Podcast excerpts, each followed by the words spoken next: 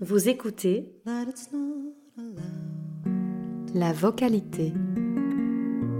That I should just turn, turn, turn around. avec Estelle Mattei.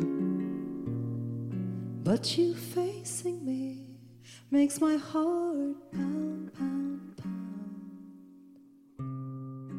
pound. Tapis au fond de la gorge, frémissant dans les hésitations de la parole, exultant dans le cri victorieux, la voix est cette pulsion qui se nourrit de toute notre vie émotionnelle pour surgir, sans crier gare, se déployer ou se terrer dans les profondeurs de notre corps.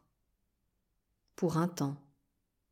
Un temps seulement, car une voix enfouie, muselée, étouffée, cachée, bâillonnée, finit par hurler, un jour ou l'autre, dans un silence assourdissant que nul ne peut plus ignorer, ou dans le cri viscéral d'existence.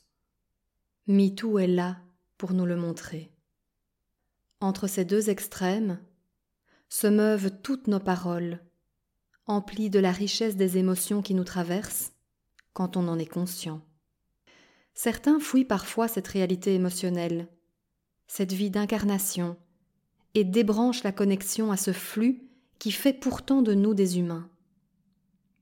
Leur voix devient alors atone, morne et sans relief, désincarnée, plate et lisse, quasi mécanique, au point de s'absenter totalement.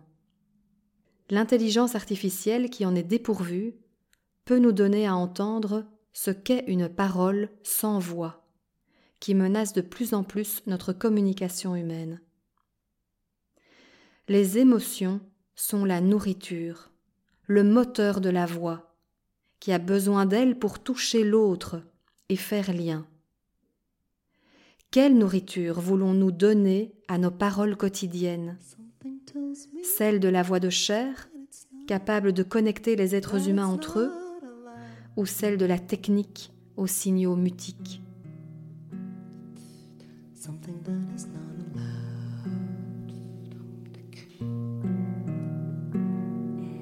Something that is not allowed. Something that is not allowed.